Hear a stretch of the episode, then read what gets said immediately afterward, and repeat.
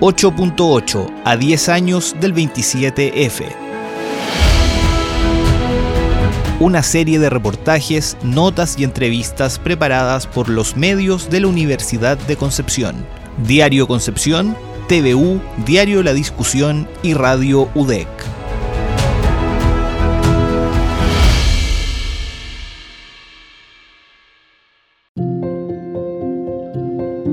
Chile ocupa dos puestos en la lista de los 10 mayores terremotos de la historia mundial.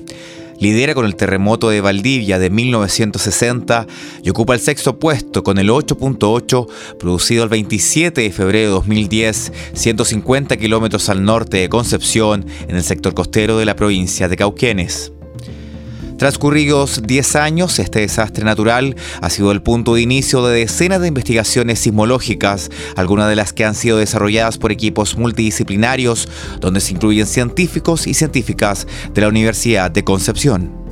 Según el doctor Andrés Tazara, director del Departamento de Ciencias de la Tierra de la UDEC, el 27F ha sido fundamental para Chile y para el mundo, al igual que el terremoto de Japón en 2011, principalmente por la gran cantidad de datos recopilados antes, durante y después del fenómeno, los que han sido muy útiles para entender mejor lo que conlleva un terremoto de esas características ha habido un avance muy significativo desde el punto de vista científico después del terremoto del 27F. Ese terremoto fue el sexto más grande de la historia instrumental del planeta, es decir, registrado con instrumentos sísmicos, y la gran cantidad de datos entonces recopilados antes, durante y después del terremoto en todos estos años posteriores han sido muy, muy útiles para poder comprender mejor el, eh, todo el proceso, digamos, que mm, conlleva un terremoto de estas características y los procesos posteriores al terremoto que también son muy importantes para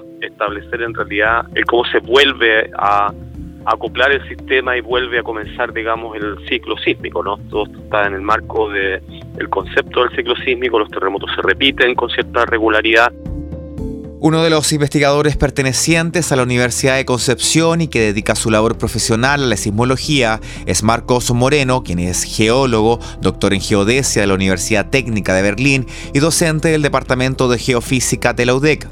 Actualmente es parte de uno de los proyectos multidisciplinarios más ambiciosos en el estudio de terremotos, el que reúne el trabajo de especialistas de cinco prestigiosas universidades del país y la colaboración extranjera de institutos y centros de Estados Unidos y Alemania.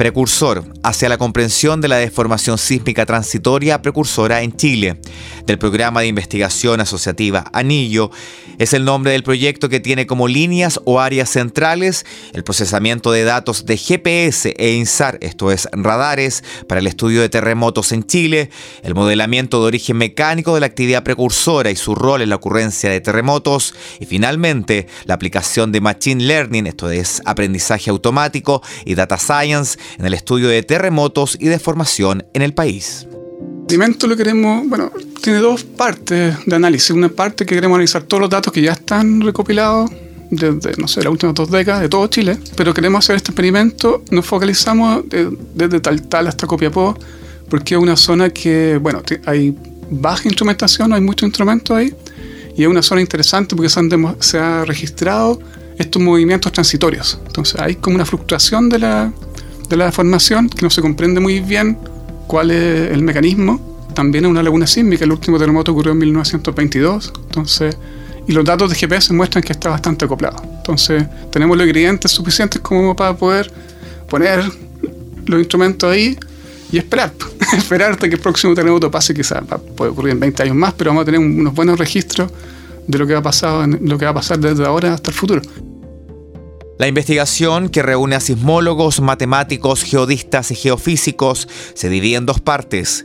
Primero, recoge los datos obtenidos en las últimas dos décadas en todo el país, focalizándose en la zona comprendida entre Traltal y Copiapó. Y segundo, contempla la instalación de instrumentación terrestre y oceánica con el fin de entender la actividad que ocurre antes de un terremoto y tal vez entender la relación entre la deformación y los sismos más pequeños que son más frecuentes, explicó el doctor Moreno lo importante de este proyecto. Entonces, la idea es como tomar el problema de distintos puntos de vista y otra ventaja que tenemos es que tenemos muy buenos colaboradores internacionales. Estamos trabajando con Estados Unidos, está de la Universidad Berkeley, de ese mismo eh, instituto alemán que se llama GFZ. Está también un instituto bastante importante en Alemania que es el Geomar, que es como instituto oceanográfico, donde ellos eh, van a colaborar eh, poniendo instrumentos en el fondo marino. En la misma zona nosotros vamos a poner instrumentos en tierra, ellos van a venir con un barco alemán y van a poner como 40 instrumentos en el fondo marino. Entonces vamos a tener una película mucho más clara, porque poniendo solamente instrumentos en tierra igual estamos un poco ciegos, porque la mayor, como te decía, estos terremotos grandes ocurren debajo del mar. Los datos recopilados, la instrumentación y el trabajo colaborativo entre expertos de todo el mundo ha permitido determinar con relativa certeza qué zonas de Chile son más propensas a la ocurrencia de un sismo debido a características como la sismicidad, la superficie o la sequía sísmica. Nuestro trabajo muestra claramente que hay dos zonas en Chile central, o sea, una que está un poquito más al sur, al sur de Iapel hasta Valparaíso y otra al sur de Valparaíso hasta, por ejemplo, Navidad. Por ejemplo, si se rompiera una de estas estructuras sola, podría producir un terremoto en magnitud 8, 8.1, como fue el de Iapel de 2015. Pues si se rompieran las dos juntas, por ejemplo, como fue el caso del terremoto de 2010, donde hubo una interacción o una ruptura de varias de estas zonas trabadas, podría ser fácilmente un terremoto de magnitud 8,5, quizá un poquito más. Y lo más importante es que están, estas zonas están debajo del mar, así que son peligrosas en ese sentido de poder. Aproximadamente media hora después del sismo principal, una ola superior a los 8 metros causó estragos en algunas comunas de las regiones del Maule y Biobío. La isla Robinson Crusoe, Curanipe, Peyúgue, Cauquenes, Constitución, Dichato, Tirúa, Lote y Coronel fueron parte de la lista de ciudades azotadas por un tsunami que costó la vida a muchos chilenos y chilenas. El cuestionado accionar de instituciones como la Oficina Nacional de Emergencia, ONEMI, y el Servicio Hidrográfico y Oceánico de la Armada de Chile, CHOA, revela la importancia del surgimiento de nuevos organismos y proyectos que colaboran con la detección oportuna de este fenómeno natural. De esa forma surge el Sistema Integrado de Observación del Océano en la región del Biobío, o por su sigla, CHIOS. Su directora alterna es la doctora Ignacia Calisto, profesora del Departamento de Geofísica de la UDEC, quien destacó la importancia de contar con una plataforma que colecte, integre y entregue información oceánica y costera para facilitar la toma de decisiones en materia de seguridad, manejo de recursos, transporte marítimo y predicción y mitigación de amenazas costeras en el territorio chileno. Se refleja en la superficie del mar y vuelve y tú al ver la diferencia de cómo vuelve, que nosotros a eso le llamamos el efecto Doppler, eh, tú puedes decir entonces con qué velocidad se está moviendo y mides corrientes. Entonces al medir las corrientes, tú puedes medir, por ejemplo, las corrientes típicas del mar que tienen una frecuencia o un periodo específico, cada ciertos minutos, cada ciertos segundos, ¿no es cierto? Pero también después tú ves algo que cuando el radar está midiendo genera una alarma que, si, que mide cada 33 segundos. Entonces, si va midiendo y se va manteniendo lo mismo, quiere decir que la longitud de onda que viene es grande. Entonces, cuando tú ves que esto se repite por mucho tiempo, quiere decir que, está genera que hay una, una ola grande, una onda larga, larga. Y los tsunamis tienen estas longitudes de onda eh, específicas.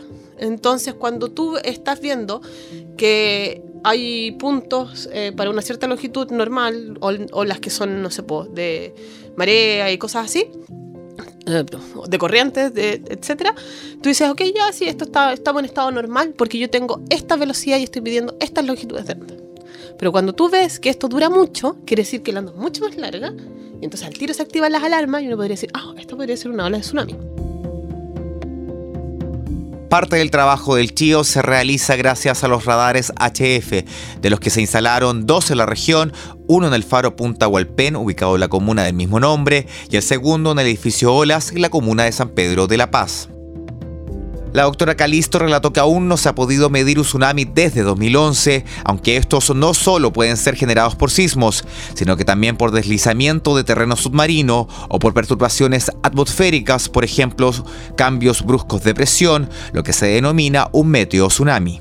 Existen otros tsunamis productos de, por ejemplo, meteorología, entonces tú no estarías esperando el terremoto. Y cuando está ocurriendo una tormenta, no necesariamente va a ocurrir un tsunami. O sea, la mayoría de los casos no tienen tsunami, ¿no es cierto? Sin embargo, en otros países donde son más comunes las tormentas y más comunes los cambios drásticos en presión, es más común. Sin embargo, eso no significa que existan o no hayan existido otros tsunami. Simplemente los consideramos como tormenta, pero ahora sabemos que nosotros podemos ver las longitudes de onda y podemos ver que cuando los medimos y vemos, eh, aislamos, digamos, la ola que viene, vemos que tienen la misma forma, los mismos periodos y las mismas longitudes que onda que un tsunami de origen de terremoto. Pero también existen los de landslide, eh, que son como derrumbes de tierra que pueden ocurrir bajo el mar. Entonces, estos eh, tú no los vas a ver venir. Porque, por ejemplo, ¿qué puede desatar que se que, desencadene, digamos, que se caiga esta, esta cantidad de tierra?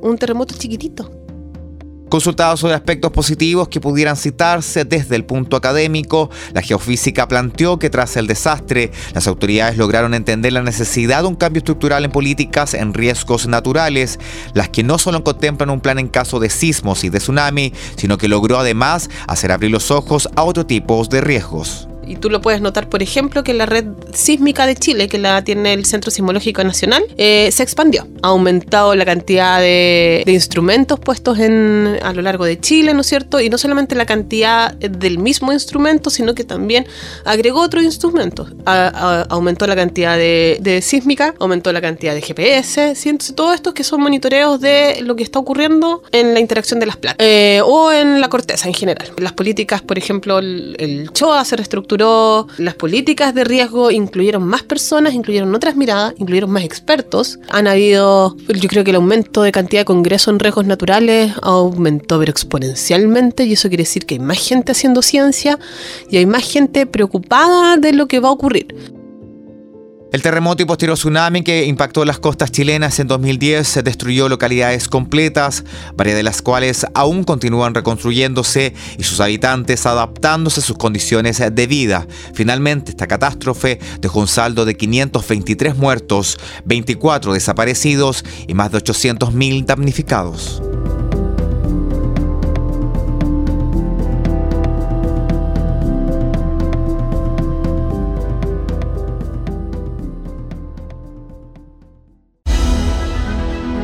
8.8 a 10 años del 27F.